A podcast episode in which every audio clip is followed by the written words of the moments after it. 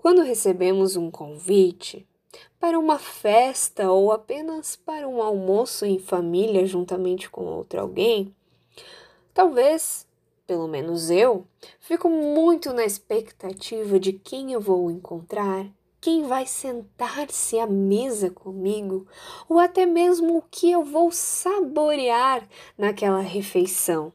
Fato é que talvez isso até soe um pouco estranho para você, mas quando sentamos à mesa com alguém, se tornamos próximos ou até de certa forma íntimos, porque é um momento tão natural e onde a gente normalmente não usa máscaras, ou é onde o momento onde a gente se sente livre em conversar, onde talvez abre a oportunidade de falar coisas que no dia a dia a gente não tem tempo e na hora de sentar à mesa é aquele momento aconchegante. E no texto de hoje, Isaías 25 fala de um banquete onde se sentará nações, povos de todas as raças, de todas as etnias, e será servido carnes gordas, um banquete de vinhos finos, de carnes suculentas e de vinhos depurados. E talvez você então se pergunte, afinal, o que isso tem a ver com esse tempo de preparo para o Natal? Esse texto de Isaías 25 faz parte dos quatro capítulos apocalípticos de Isaías. Ou seja, ele fala de um tempo vindouro que ainda está por vir. E no capítulo 25, primeiramente nós temos um hino de ação de graças por tudo aquilo que Deus tinha feito por um povo. E, por incrível que pareça, é a destruição de uma cidade.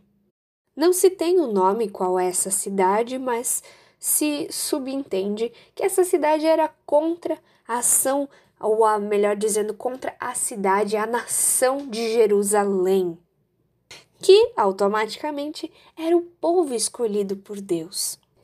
Mas vale lembrar que depois o texto de Isaías 25, ali no versículo 6, continua e as ações de graça, ou melhor dizendo, o banquete que será servido, é para todas as nações, todos os povos. Isso mostra que, mesmo que Deus escolheu sim Israel para ser o povo principal, para trazer a bênção às outras nações, Deus não se esqueceu nenhum momento de todas as outras nações que existem no mundo. E esse banquete está diretamente ligado à salvação. É onde a morte será vencida. Essa é a afirmação que nós temos no versículo 8. E o Senhor então ainda enxugará ou enxuga as lágrimas de todos os rostos. Ele removerá de toda a terra a zombaria do seu povo. E onde nós temos isso, senão no que o Natal de fato significa? O nascimento do Filho da promessa, o Filho de Deus que veio para salvar a todos aqueles que creem nele, salvar o mundo. 1 Pedro 3,18 fala justamente disso, pois também Cristo sofreu pelos pecados uma vez por todas, o justo pelos injustos, para conduzir-nos a Deus. Nesse sentido, a salvação não está restrita ao povo judeu, mas sim ao mundo, a todos os povos e nações. E esse texto nos lembra que a nossa vida não está restrita somente aqui, ao presente, nem ao futuro, daqui a alguns anos. O que também está por vir é a vida eterna a segunda volta de Cristo Jesus, ali onde também vai se cumprir essa promessa que é de se sentar à mesa com todas as com todas as pessoas, povos e nações, independente de onde sejam e de que época sejam. E você, crê nisso?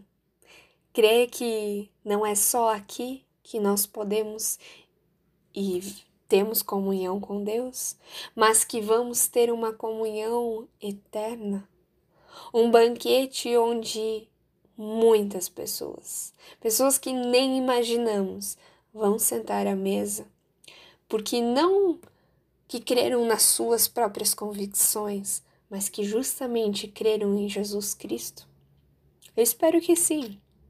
Eu espero que você também ore por pessoas que ainda não conhecem a Cristo ou não declararam Cristo Jesus como seu Senhor e Salvador, para que esse banquete não seja apenas de algumas pessoas, mas de muitas pessoas.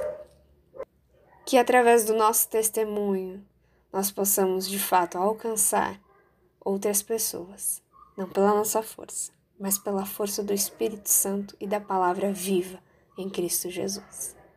Amém.